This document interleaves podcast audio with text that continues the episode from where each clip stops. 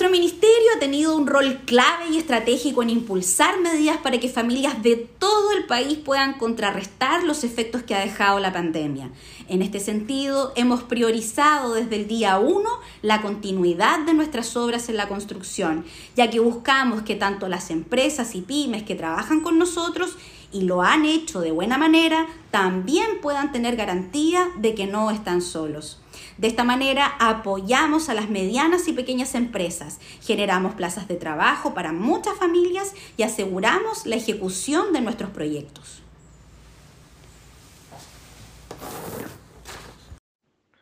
Desde el comienzo de la pandemia nos hemos enfocado en seguir adelante con todas nuestras obras,